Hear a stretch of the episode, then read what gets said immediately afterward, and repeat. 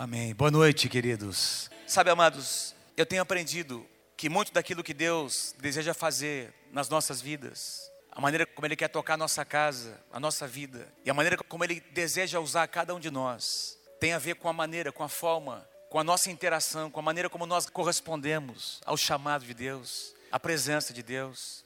Amém? A maneira como nós agimos com intensidade ou não, despertando o nosso coração. Aliás, o salmo que nós lemos hoje de manhã, na nossa devocional que estamos fazendo, naquele salmo o salmista diz que ele estava levando a alma dele a se despertar, se despertar para louvar a Deus, para buscar a presença de Deus. Eu gostaria nesta noite que você fizesse isso com a tua alma, que você exercitasse a tua alma, que você levasse a tua alma a louvar, a adorar e a dizer: Senhor, eu confio em Ti. Eu não sei o que você está passando, não sei o que tem acontecido na sua vida nesses últimos dias, não sei o clamor que está havendo no seu coração, mas a Bíblia diz, a palavra do Senhor diz que antes de nós orarmos, de nós clamarmos, Deus já conhece, Deus já conhece as nossas necessidades. E quantos de vocês creem que o nosso Deus é um Deus que responde às nossas orações? Você crê nisso? Diga para quem está do seu lado: o Deus que você serve, que, eu sirvo, é um Deus que responde às orações. É um Deus que responde às nossas orações. Mas fala assim para ele, para ela, mas é preciso buscar. Diga, é preciso buscar. É preciso bater.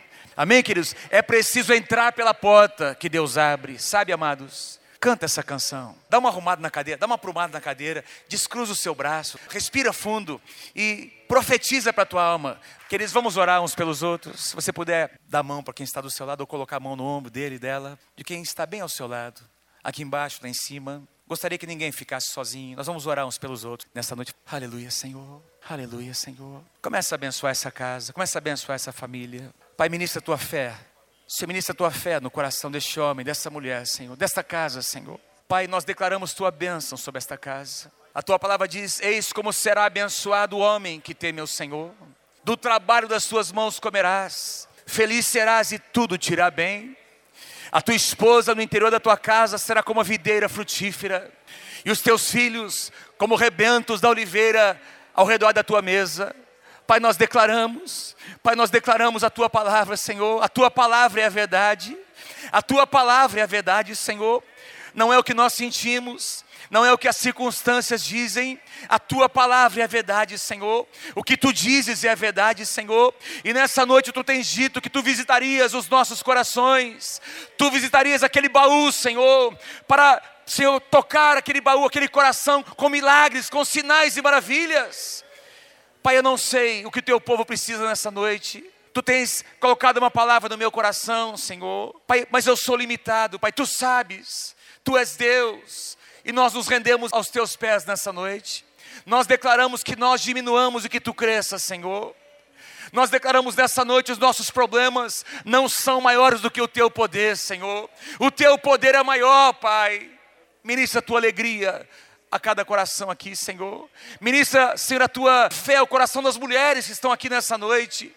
Levanta, Senhor, uma geração de mulheres ousadas, Senhor, que vão assumir o seu lugar na sua casa, na sua família e na tua casa, Senhor.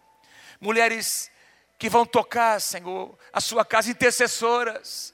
Mulheres que vão abençoar os seus maridos, seus respectivos maridos, seus filhos. Mulheres que vão se levantar para lutar por sua casa, Senhor para lutar por seu chamado. É o que eu te peço nessa noite, Senhor. Visita todas as mulheres dessa casa, da menor a maior, Senhor, sejam visitadas e cheias do teu Espírito Santo. É o que eu te peço em nome do Senhor Jesus. Todo o povo de Deus diga amém. Agora sim, pode dar mais um aplauso ao Senhor Jesus, bem forte. Obrigado, gente. Amém.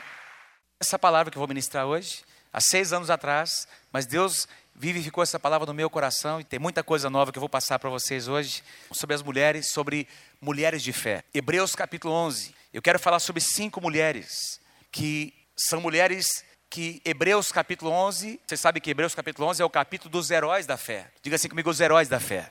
Todo mundo, diga assim, os heróis da fé.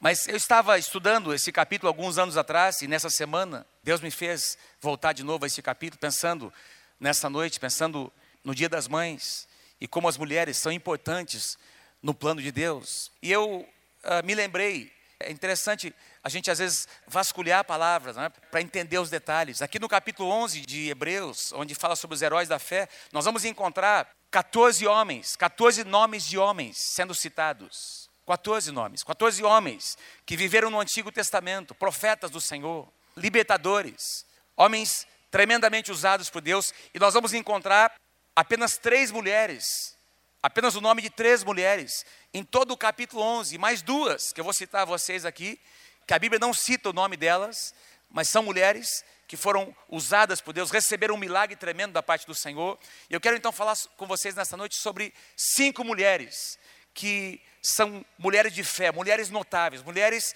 que estão ali na relação dos heróis da fé. Tem muito mais. Na verdade, eu tive a curiosidade ontem de pesquisar. A Bíblia menciona cerca de 50 nomes de mulheres. Aproximadamente 30 deles, nominalmente, e uns 20 nomes, elas são citadas como a mulher, ou a esposa de alguém, ou a viúva, ou a, a, mãe de fulano de tal, como, por exemplo, essa viúva que eu vou citar aqui, às vezes relacionando a mulher a uma determinada cidade. A mulher samaritana, por exemplo, não é citado o nome dela, é falado sobre onde, o lugar onde ela vivia. Então nós encontramos, a gente por dedução, a gente percebe que essas mulheres foram tremendamente usadas por Deus. Mas a Bíblia, ela menciona mais homens. Ser mulher no Antigo Testamento era algo talvez um pouco mais difícil do que é hoje. Porque a sociedade naquela época era uma sociedade em que os homens eram valorizados. Tanto é que, normalmente, as mulheres não eram citadas nas genealogias. Os primogênitos eram citados. Mas em Cristo Jesus, a Bíblia diz, conforme meu pai me lembrou hoje, na hora do almoço, em Cristo Jesus não existe macho nem fêmea. Amém? Deus usa cada um de nós, Deus usa todos nós. E eu citei aqui, na verdade, se a gente for estudar a história da igreja, nós vamos observar que muitos avivamentos aconteceram a partir de uma chama que nasceu no coração de algumas mulheres que começaram a interceder e a orar, e Deus moveu sobre a terra. Deus trouxe um grande avivamento, mover de Deus, porque algumas mulheres intercessoras se levantaram e permitiram ser usadas por Deus. Então eu creio que Deus quer fazer isso na vida de cada mulher aqui presente. Amém? As mulheres, digam amém se você concorda comigo. Então essa palavra é para você, mulher de Deus, nessa noite. Mas vai incluir os homens também, mas eu quero dedicar especialmente às mulheres. Cinco mulheres que foram usadas tremendamente por Deus. A história de cada uma delas, elas se misturam, elas se misturam com algumas histórias que nós temos aqui nessa noite, muito parecidas. E são exemplos para nós. A primeira delas, Sara, esposa de Abraão e mãe de Isaac. Eu coloquei aqui uma palavra-chave, uma palavra que define cada uma delas. Sara, podemos dizer que Sara também foi uma mulher de fé. Não apenas Abraão foi um homem de fé. Não apenas Abraão pode ser chamado, como nós conhecemos na Bíblia, como o pai da fé. Mas se Abraão é o pai da fé, Sara, eu vou mostrar para vocês que ela poderia ser chamada de a mãe de todos aqueles que creem. Porque Sara exerceu fé. Sara foi uma mulher de grande fé na sua geração. Leia comigo. Hebreus capítulo 11, versículo 11. Olha o que o escritor aos Hebreus diz. Pela fé também, a própria Sara recebeu o poder para ser mãe não obstante o avançado de sua idade, pois teve por fiel aquele que lhe havia feito a promessa. Sara recebeu poder para ser mãe. Tem uma tradução que diz: pela fé, Abraão, juntamente com Sara, recebeu poder para gerar filhos. O que a gente percebe aqui, queridos, é que Sara, não apenas Abraão precisou crer na promessa, mas Sara também como uma mulher que tinha os seus dias, ela era avançada em dias. Quando Isaac nasceu, a Bíblia diz que Abraão tinha 100 anos. Quando Isaac nasceu, Abraão tinha 100 anos e Sara tinha 90 anos. Já pensou que velhinha poderosa? 90 anos. 90 anos. Essa palavrinha poder que nós encontramos aqui em Hebreus, Sara recebeu poder para ser mãe. Essa palavra poder é a mesma palavra que Jesus usa em Atos capítulo 1, versículo 8, quando ele diz aos seus discípulos: Mas recebereis poder ao descer sobre vós o Espírito Santo. Recebereis dunamis, é a palavra grega, de onde vem a palavra dinamite. Recebereis poder em ação, poder para realizar milagres, poder para fazer sinais e maravilhas, habilidade para orar pelos enfermos, habilidade para crer no sobrenatural. Deus quer usar, Deus quer levantar mulheres aqui, nessa casa, para usá-las por meio delas, para fazer milagres, para operar milagres, sinais e maravilhas na sua casa. Deus quer restaurar a casa de algumas mulheres. Deus quer trazer de volta alguns filhos pela oração das suas servas. Quem crê comigo, diga amém em nome de Jesus. Sara creu, amados. Sara acreditou. O que acontece no corpo de Sara, essa capacidade que Deus lhe deu, Sara era estéril e veio a gerar um filho. Significa que o poder da ressurreição entrou no seu corpo.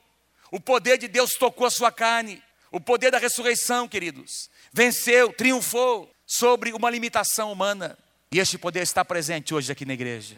O apóstolo Paulo, ele diz em Romanos capítulo 4, do versículo 18 até o versículo 20, Abraão, esperando contra a esperança, creu para vir a ser pai de muitas nações. Segundo lhe fora dito, assim será a tua descendência, e sem enfraquecer na fé, embora levasse em conta o seu próprio corpo amortecido, sendo já de 100 anos e a idade avançada de Sara, não duvidou por incredulidade da promessa, mas pela fé se fortaleceu dando glórias a Deus. Se fortaleceu dando glórias a Deus. Um outro aspecto importante na vida de Sara, nós encontramos aqui na primeira carta de Pedro. Pedro está escrevendo. Se você for estudar esse capítulo de Pedro, você vai perceber que Pedro está aconselhando os casais, as famílias, casamentos. Ele fala sobre o casal orar juntos. Ele fala sobre a mulher como parte mais frágil.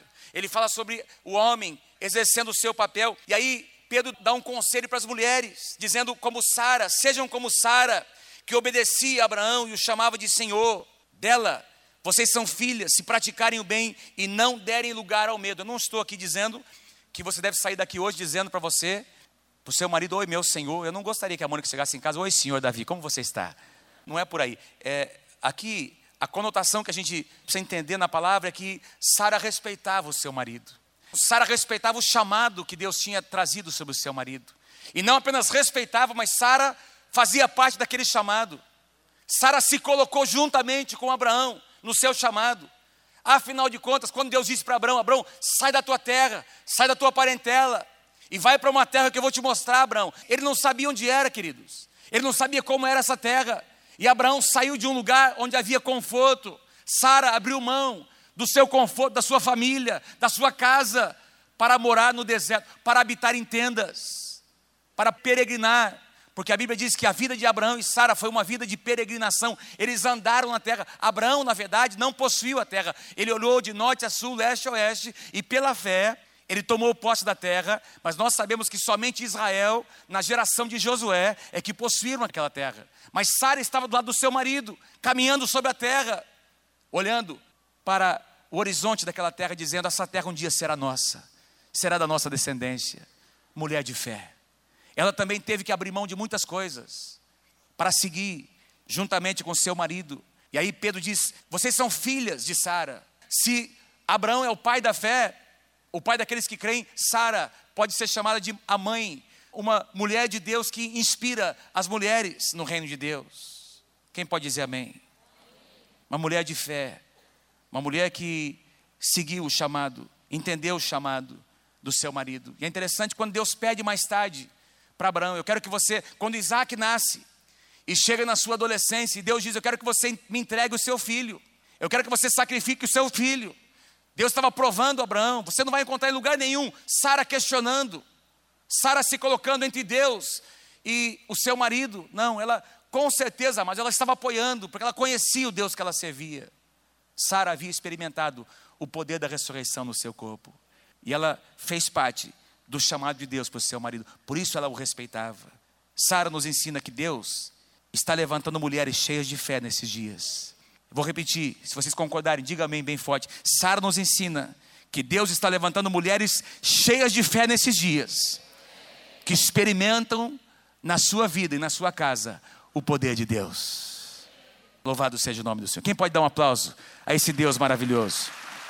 Então, você vai encontrar alguma mulher ao seu lado e vai dizer para ela, pode dizer também as mulheres umas às outras, Deus quer fazer de você uma mulher cheia de fé. Em nome de Jesus. Aleluia. A segunda mulher que eu quero mencionar, Joquebede, a mãe de Moisés. E a palavra-chave que essa mulher nos ensina, nos inspira, é ousadia. Ousadia. Hebreus capítulo 11, verso 23 diz assim: Pela fé, Moisés, apenas nascido, ou seja, recém-nascido, foi ocultado por seus pais. Quem eram os pais de Moisés? Joquebede e Arão, era o nome do seu, mais ou menos isso, né? Do seu marido. Eles foram pais de Moisés, aliás, de Arão primeiro, Miriam e Moisés, que era o caçula. Três irmãos, Arão, Miriam e Moisés. Pela fé, Moisés, apenas nascido, foi ocultado por seus pais durante três meses, porque viram que a criança era formosa também não ficaram amedrontados pelo decreto do rei. Diga-se comigo o decreto do rei. Diga-se comigo o decreto do rei. Deixa eu explicar para você qual era o de... que decreto era esse. Faraó, percebendo que o povo de Israel estava se multiplicando sobre a terra do Egito, lembra quando José trouxe seu pai Jacó, seus irmãos, para a terra do Egito. Eles foram habitar na terra de Gozem, que era a melhor terra do Egito, e lá eles se multiplicaram. E a Bíblia diz que eles foram tomando conta, eles foram se multiplicando tanto que os egípcios agora começaram a ficar com medo deles uh, crescerem mais, deles se, se tornarem poderosos sobre a terra. Naquela época eles eram escravos. E Faraó, temendo que os hebreus se tornassem poderosos, o que, que ele fez? Ele mandou matar todas as crianças recém-nascidas. Exatamente na geração que Moisés nasceu, o diabo sabia, o inimigo sabia que Deus queria usar aquele garotinho, que Deus tinha um chamado sobre a vida dele. De alguma forma, Satanás queria impedir o plano de Deus. De alguma forma, Satanás queria impedir que esse menino, esse garoto crescesse, se tornasse o grande libertador de Israel. Mas os seus pais e a sua mãe especialmente, porque aqui, com certeza, eu não sei o que eles fizeram, queridos. Eu não sei como é que um pai e uma mãe conseguem esconder uma criança até três meses de idade, sendo que outras estão sendo mortas. O faraó mandou, baixou um decreto que as crianças recém-nascidas tinham que ser mortas. E agora os egípcios, os soldados estão passando no meio do arraial ali deles, não é de Israel, matando as crianças. Mas Joquebed, o seu marido, conseguem esconder Moisés. Como é que você esconde um bebê recém-nascido? Gente, eu vou falar baseado no que aconteceu lá em casa. Bebês choram, bebês gritam, bebês berram. Ah! Não é verdade? Bebês recém-nascidos sentem cólica, dor de ouvido, dor de garganta. Bebês recém-nascidos não sabem falar, eles sabem chorar. A única coisa que eles fazem é chorar. Tá vendo?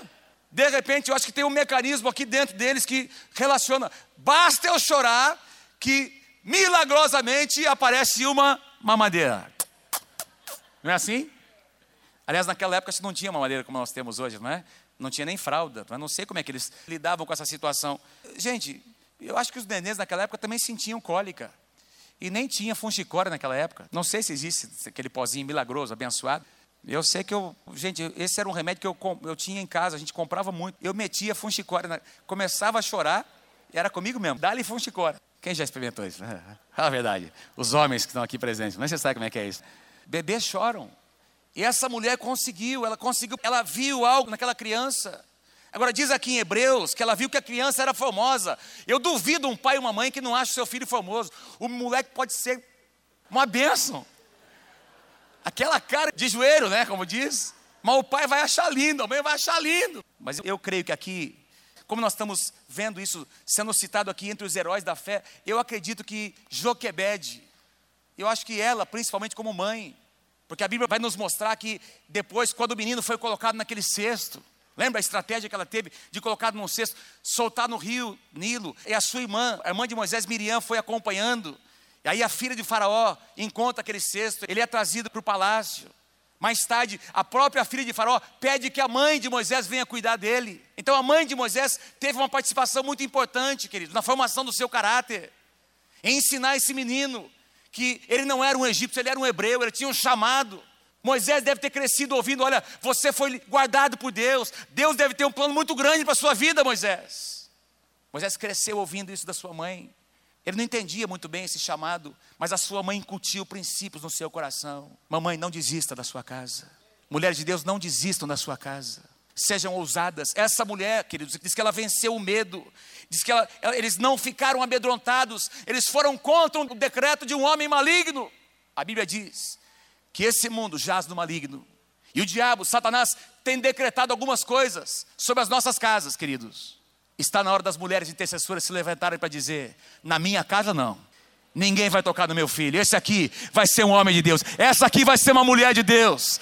Esse aqui vai ser um pastor na casa do Senhor eu vou criá-lo, eu vou educá-lo, eu vou incutir a mente do Senhor, os princípios da palavra. Amém, amados? Foi isso que ela fez.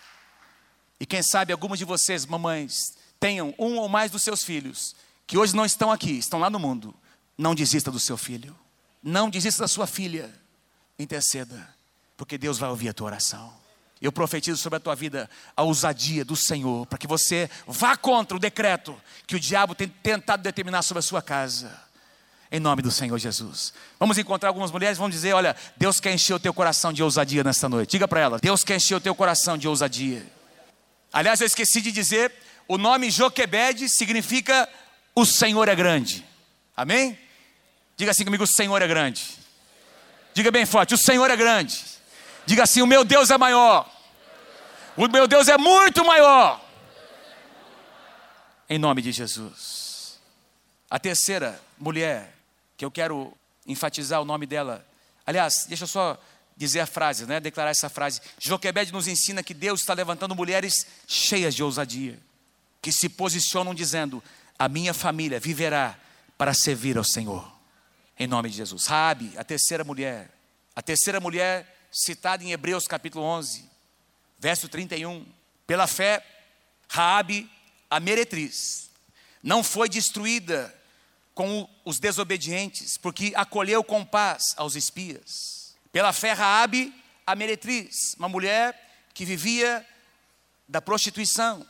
Essa mulher recebe na sua casa aqueles dois espias que Josué enviou. Eles vieram para espiar a terra, andaram por muitos lugares e vieram até Jericó, queridos. E a Bíblia diz que essa mulher acolheu aqueles homens. Agora, ela acolheu aqueles homens por quê? Porque ela havia ouvido falar sobre o Deus de Israel. Raabe ouviu falar sobre os milagres que Deus havia feito no Egito, as dez pragas, como o mar vermelho se abriu para o povo de Israel passar. Tanto é verdade que Raabe declara isso para eles. Olha, o terror, tem o medo está crescendo no coração dos habitantes dessa terra, porque nós reconhecemos que o Deus de vocês é um Deus verdadeiro. Rabi reconheceu, mas ela não sabia como fazer, mas para ter essa experiência, para fazer parte desse povo. E esses dois homens, dois espias, que vieram ali, foram guardados, protegidos por Raabe. E por isso a palavra chave aqui, a palavra graça, porque Deus revela a sua graça em Raabe. Deus mostra para cada um de nós que mesmo não merecendo estar aqui hoje à noite, nós estamos aqui pela graça de Deus. Estamos aqui porque a compaixão, a misericórdia, a graça, o perdão de Deus, o amor de Deus foi nos buscar lá onde nós estávamos e nos trouxe para sua casa. E hoje nos capacita para nós ajudarmos outras pessoas que estão onde nós estávamos. A graça de Deus. Quando ela está despedindo aqueles homens, após ter guardado, esses homens abrem um espaço para ela fazer um pedido. E ela faz um pedido. Ela diz: Olha, eu quero que vocês se lembrem de mim. Eu guardei vocês. Quando vocês vierem para entrar aqui, para derrotar esse povo, porque eu reconheço que Deus de vocês é maior. Lembra de mim, da minha casa. E esses dois homens declaram uma palavra para ela.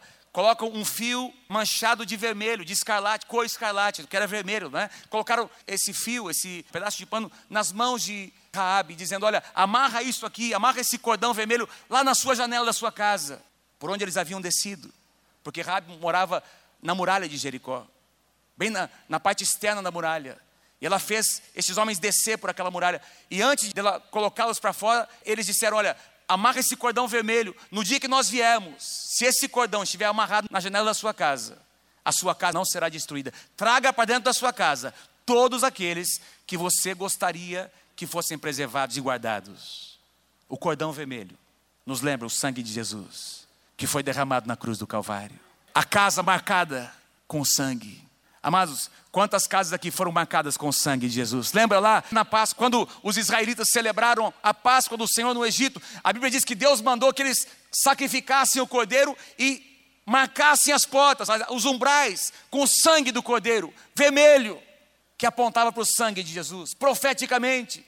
E os que estavam dentro da casa foram preservados, foram guardados. Amarra esse cordão vermelho e traga para dentro da casa os que você deseja, aqueles pelos quais você está intercedendo. E a Bíblia diz que Rabi trouxe toda a sua família. E no dia em que Jericó foi invadida, lembra? Sete dias, uma volta cada dia. No sétimo dia, sete voltas. Diz que quando os sacerdotes tocaram as trombetas, o povo começou a clamar, todas as muralhas, toda a muralha, Marcos, caiu por terra, menos naquela faixa onde estava a casa de Rabi. Louvado seja o nome do Senhor. Somente Raabe e a sua família foram preservados. Esse é o Deus que nós servimos, amados. Esse é o poder do sangue de Jesus. Esse é o poder da aliança do Senhor Jesus. Mas a história não termina aí. Diz que quando Raabe foi trazida lá ao arraial de Israel, ela foi acolhida, ela foi aceita, foi adotada, ela e a sua família. E ela veio a se casar com um homem chamado Salmão, que era parente não é, da linhagem do rei Davi, do rei Davi. E em Mateus capítulo 1, versículo 5, nós encontramos o nome de Raabe colocado na genealogia do Messias. Louvado seja o nome de Deus. Que coisa tremenda. Uma mulher que era uma mulher da vida, queridos. Ela tem a sua casa guardada. Não apenas isso, ela agora deixa de viver aquela vida que ela vivia. Ela se casa, tem um casamento abençoado e se torna parte da genealogia do rei Davi e de Jesus Cristo. A graça de Deus. A graça de Deus.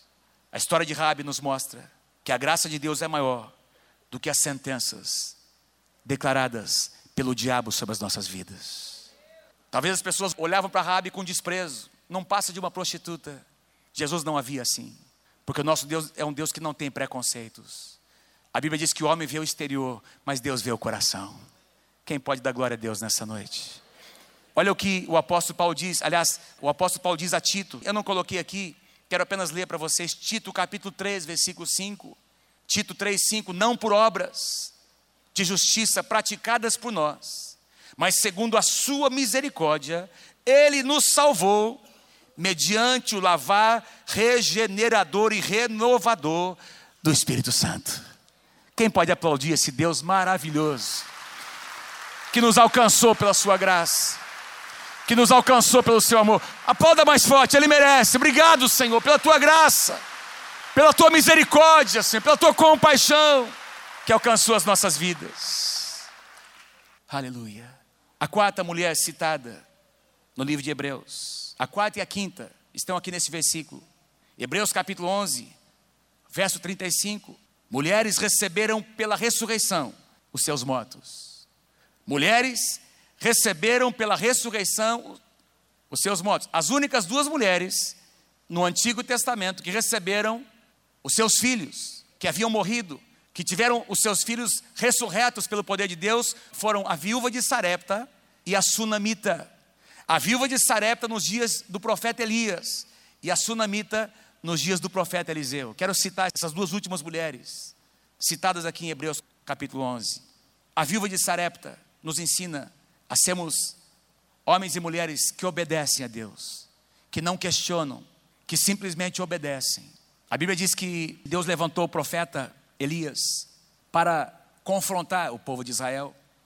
Israel havia se desviado dos caminhos do Senhor, idolatria havia se infiltrado, haviam se misturado com outros povos. E Deus envia o profeta Elias para declarar que não choveria mais sobre a terra, queridos, não choveria sobre a face da terra.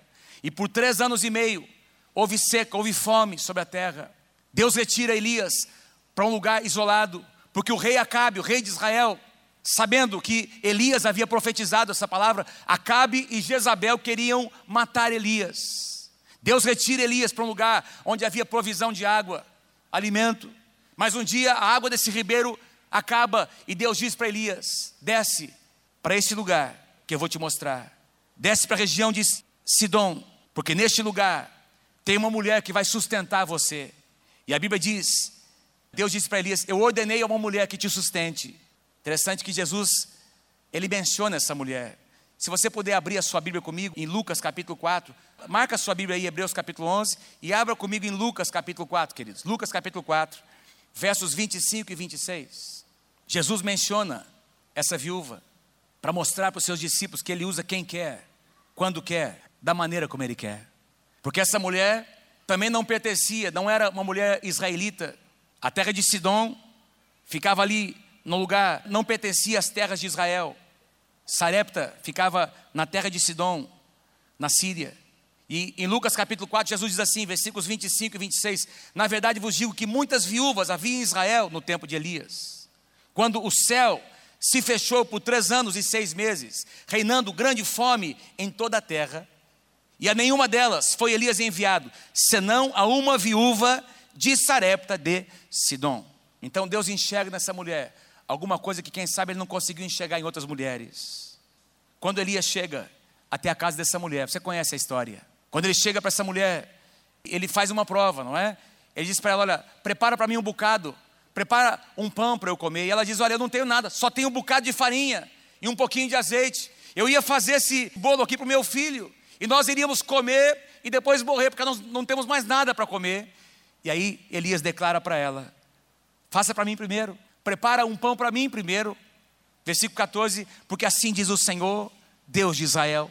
Declare comigo lá, bem forte. Você consegue ler lá em cima, versículo 14? Vamos lá juntos. Porque assim diz o Senhor, Deus de Israel, bem forte: A farinha da tua panela não se acabará, e o azeite da tua botija não faltará, até ao dia em que o Senhor fizer chover sobre a terra. Versículo 15: Foi ela e fez segundo a palavra de Elias.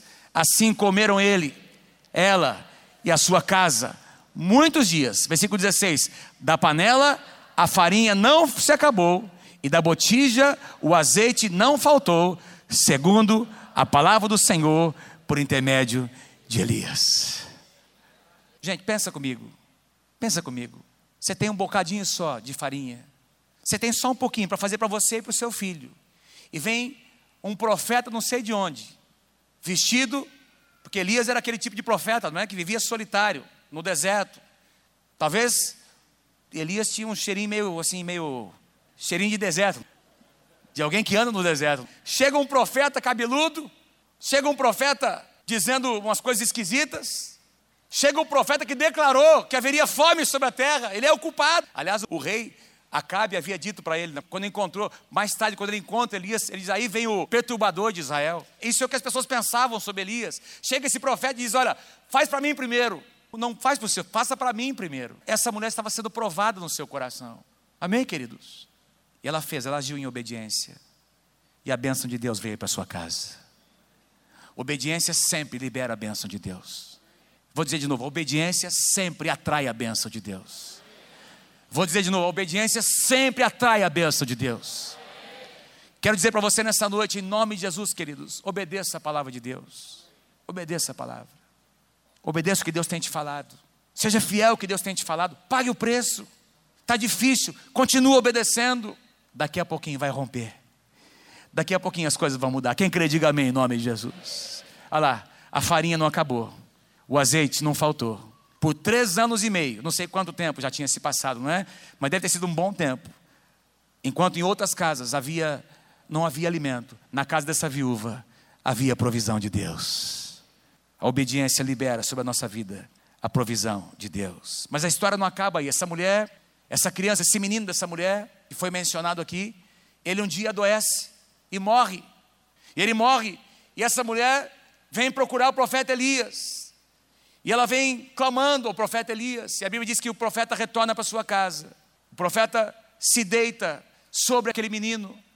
E ele começa a clamar a Deus. No versículo 22, aqui diz de 1 Reis, capítulo 17: E o Senhor atendeu a voz de Elias, e a alma do menino tornou a entrar nele e reviveu. Elias tomou o menino e o trouxe do quarto à casa, e o deu à sua mãe e disse: Vê, o teu filho agora vive. O poder da ressurreição tocou aquela mulher. A obediência atrai a bênção de Deus. A obediência atrai a provisão do Senhor. A obediência atrai os milagres de Deus. Quantos querem ser obedientes ao Senhor? Diga amém. Diga eu quero em nome de Jesus. Diga para alguma mulher de Deus ao seu lado: olha, seja obediente, minha irmã, seja obediente. E Deus vai usar a tua vida. Deus vai abençoar a tua casa. Milagres vão acontecer na sua casa pela sua obediência. Em nome de Jesus. A viúva de Sarepta nos ensina que a obediência libera os milagres de Deus sobre as nossas casas. A última, a sonamita mesmo versículo, Hebreus capítulo 11, verso 35, mulheres receberam pela ressurreição os seus mortos. Essa é a segunda mulher no Antigo Testamento. Agora nos dias de Eliseu, a Bíblia diz que é até uma história muito interessante, linda essa história, porque a Bíblia diz que essa mulher era casada com um homem já avançado em idade e não podia gerar filhos. E a Bíblia diz que em certa ocasião, Eliseu, o profeta Eliseu, estava passando por aquela cidade onde essa mulher morava, no seu ministério, estava indo para algum lugar, passando por aquela cidade, e a Bíblia diz que essa mulher constrangeu Eliseu para comer na sua casa. Constrangeu, vem na minha casa. Era uma mulher que tinha posses, quem sabe o seu marido preparou lá um, um churrasco bem gostoso, uma comida bem saborosa, e ela trouxe o profeta para abençoar o profeta, para servir uma comida saborosa para ele. E a Bíblia diz que a partir daí, todas as vezes que Eliseu passava por ali, ele se lembrava que ali tinha uma casa onde tinha uma comida saborosa, não é? Ele passava para comer na casa da mulher, porque ela convidava ele para estar com ela. E de tanto passar por ali, a Bíblia diz que essa mulher chamou o seu marido, dizendo: Olha, vamos construir um quarto para o profeta, aqui no fundo de casa, na parte superior da casa. Vamos fazer um quartinho, com uma cama. Vamos colocar ali uma mesa, uma cadeira, um candelabro, um candeeiro, uma lâmpada. E assim o profeta, quando passar por aqui, ele vai poder comer uma comida saborosa e ainda descansar e ter um lugar de privativo para buscar o seu Deus, para orar o seu Deus. E eles investiram, queridos, honraram o profeta, abençoaram o profeta. Essa mulher nos ensina o princípio da honra. Mas como nós precisamos aprender a honrar o que Deus tem feito? Como nós vamos aprender a honrar a paternidade espiritual que está sobre as nossas vidas? Tem tanta gente, por tão pouco, abandonando a casa. Eu fico, às vezes, nós conversamos entre os pastores, às vezes é por uma situação tão pequena, as pessoas questionam 20 anos de pastoreio, 15 anos de pastoreio, 50 anos de história de uma igreja, um acontecimentozinho separado. Gente, deixa eu dizer para você uma coisa: a igreja do Senhor Jesus é maior do que acontecimentozinhos separados. Se você vai sair daqui para colar e ficar buscando, procurando um lugar perfeito, quando você chegar naquele lugar, não vai ser mais perfeito porque você está ali. Eu nunca me esqueço de uma ilustração que o pastor Kiko, lá do Canadá, pastor Frank ministrou para nós aqui no antigo local, ele disse assim: olha, quando o João tem problema com a Maria, o João tem problema com o Pedro, o João tem problema com a com fulano, o João tem problema com o ciclano, o problema é o João. Amém, gente? Deus quer tratar com o nosso coração. Vamos honrar as pessoas que nos amam ao ponto de tocar as nossas vidas. Vamos agradecer a Deus. Vamos criar um espaço, abrir espaço para que essas pessoas que têm autoridade de Deus possam tocar ainda mais a nossa vida, amados. É isso que essa mulher fez. Ela disse: Eu não quero apenas servir um prato de uma refeição para o profeta de vez em quando. Eu quero que ele venha para a minha casa. Eu quero que essa unção toque a minha casa. Eu quero que essa unção toque a minha vida. Quanto mais próximo do profeta eu estiver, mais bênção, mais próximo da bênção eu vou estar. Quantos entendem o que Deus está falando? Princípio da honra. Paulo disse no capítulo 5 de Efésios: honra teu pai e a tua mãe. E eu creio que aqui se aplica também a pais espirituais. Honra teu pai e tua mãe para que te vá bem e para que sejas de longa vida sobre a terra. Para que sejas bem sucedido sobre a terra. princípio da honra, um princípio do reino de Deus, amados.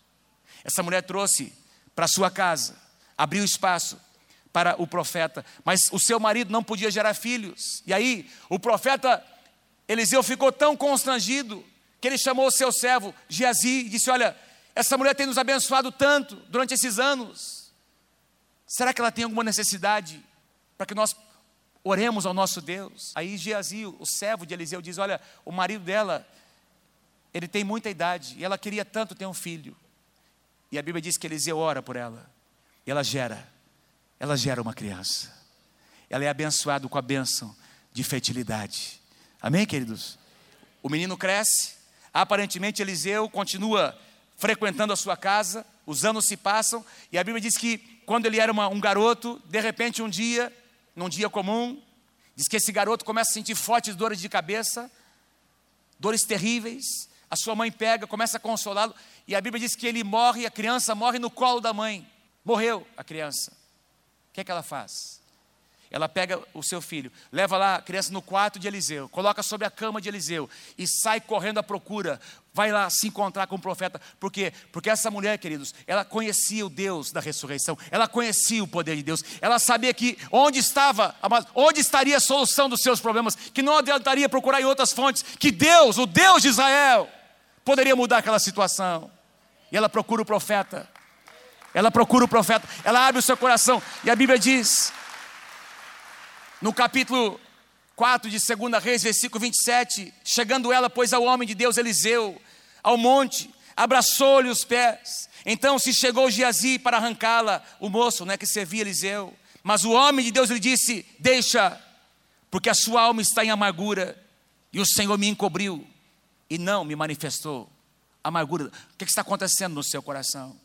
E aí, o contexto dá a entender que ela começa a repartir o que havia acontecido. Ela conta a história para Eliseu. O que é que Eliseu faz? Eliseu vai até a casa dela, versículo 32.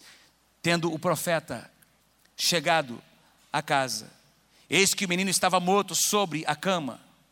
Então entrou, fechou a porta sobre eles, ambos, e orou ao Senhor. Quantos creem que o nosso Deus ouve as nossas orações? Quem crê que o nosso Deus é um Deus que responde às orações? Fala para o teu irmão, olha, meu irmão, continua orando. O Deus que você serve é um Deus que responde às nossas orações. Fala, fala para ele, para ela, Deus responde às nossas orações. Diz lá que Eliseu continuou orando, amados. Continuou orando, versículo 34. Subiu a cama, deitou-se sobre o menino e pôs a sua boca sobre a boca dele, e os seus olhos sobre os olhos dele, e as suas mãos sobre as mãos dele se estendeu sobre ele e a carne do menino aqueceu. Então se levantou e andou no quarto uma vez, de lá para cá, é? orando, intercedendo, e tornou a subir e se estendeu sobre o menino. E este, de repente, espirrou sete vezes e abriu os olhos. Aleluia. Aleluia. O poder da ressurreição. O poder da ressurreição entrou no corpo daquela criança. Então chamou a Geazi e disse: Chama a Sunamita. E ele a chamou. E apresentando-se ela ao profeta, este lhe disse: Toma o teu filho. Ela entrou, lançou-se aos pés dele e prostrou-se em terra, tomou o seu filho e saiu. Aleluia. Aleluia. Obrigado, Senhor. Levanta suas mãos, glorifica o nome do Senhor nessa noite. Começa a glorificar o nome do Senhor. Amado, nosso Deus é um Deus o nosso Deus é um Deus vivo, amados. O nosso Deus é um Deus que responde. O nosso Deus é um Deus que está presente. O nosso Deus é um Deus que ouve as, as orações de mulheres, mulheres que se lançam aos pés do Senhor, mulheres que se quebrantam na Sua presença. Deus ouve as nossas orações. Diga obrigado, Senhor. Ah, diga obrigado, eu quero sim aprender, Pai. Eu quero aprender, Senhor. Pode voltar os seus olhos aqui. Diga assim: Eu quero aprender a ter fé, Senhor, como Sara. Eu quero aprender, Senhor, a ser um homem, uma mulher de fé.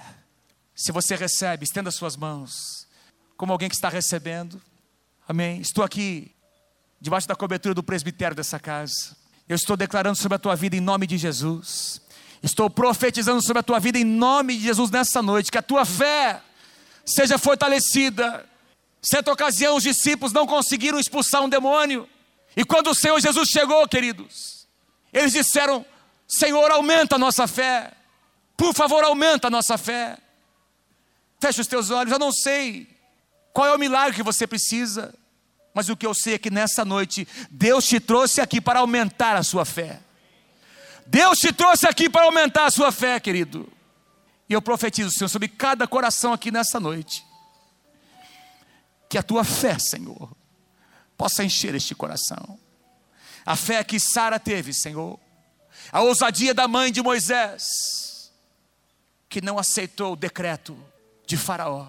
Quem sabe nesses dias, a tua alma tem ouvido algumas declarações que não vêm do trono de Deus. Ah, não adianta orar, não adianta ir na célula, ah, não adianta ler a palavra, não adianta ser fiel a esse Deus. Ou quem sabe as vozes da tua alma têm crescido no seu coração, vozes de acusação. Você não foi um bom pai, você não foi uma boa mãe, é por isso que seu filho, a sua filha está assim. Acusações de Satanás, decretos que tentam determinar o nosso futuro, que tentam determinar o futuro dos nossos filhos. Mas Joquebed disse: Não, meu filho, essa criança será um grande homem de Deus.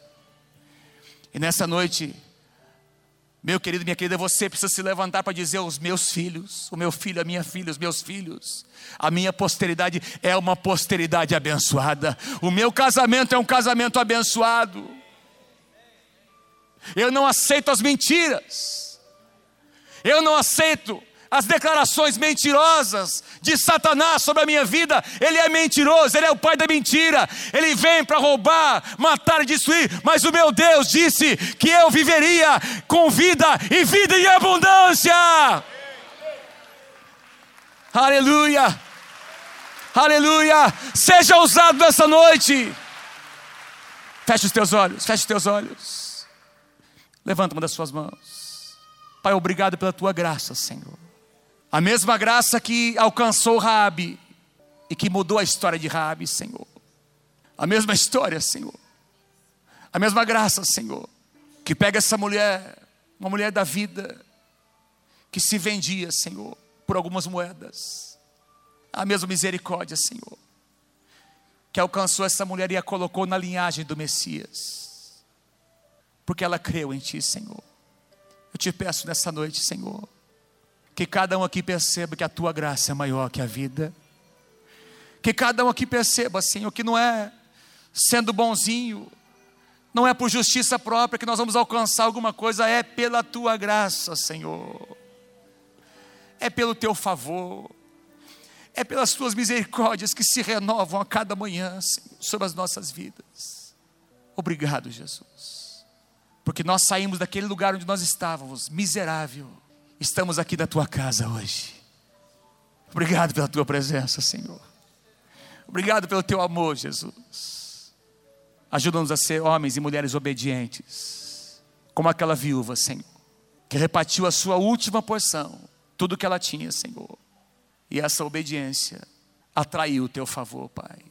Ajuda-nos a ser homens e mulheres que honram o que tu tens feito, Senhor. Nós queremos praticar o princípio da honra, Senhor. Queria que você desse a mão para quem está do seu lado. Gostaria que nós fizéssemos algo nessa noite, lá em cima também que nós fizéssemos uma oração honrando os nossos líderes, líderes de células, supervisores, pastores de área, o presbitério que está aqui, os nossos pais espirituais, pastor Samuel, pastora Lígia. Nós temos um legado, amado, nessa casa. Vamos honrar o que Deus tem feito neste lugar. Continua honrando. Esse é um princípio que vai atrair a bênção de Deus para a tua casa. Vamos orar juntos. Senhor, obrigado, Senhor, pela liderança pela cobertura espiritual, Senhor. Obrigado porque na tua casa tem cura, Senhor. A tua casa é um lugar de cura. Obrigado, Senhor, pela visão desta casa, Senhor. Obrigado, Senhor. Obrigado, Pai. Nós queremos ser homens e mulheres que falam bem, Senhor, que elogiam, que agradecem, que têm gratidão no seu coração. Senhor, alguém, alguém intercedeu por nós tem pessoas que têm intercedido todos os dias, todas as semanas por nós. Nós queremos valorizar isso, meu Deus. Nós queremos valorizar, Senhor. Que esse valor esteja presente no nosso coração. É o que nós te pedimos em nome do Senhor Jesus. Em nome do Senhor Jesus. Amém, amém. Vamos aplaudir esse Deus maravilhoso. Obrigado, Jesus.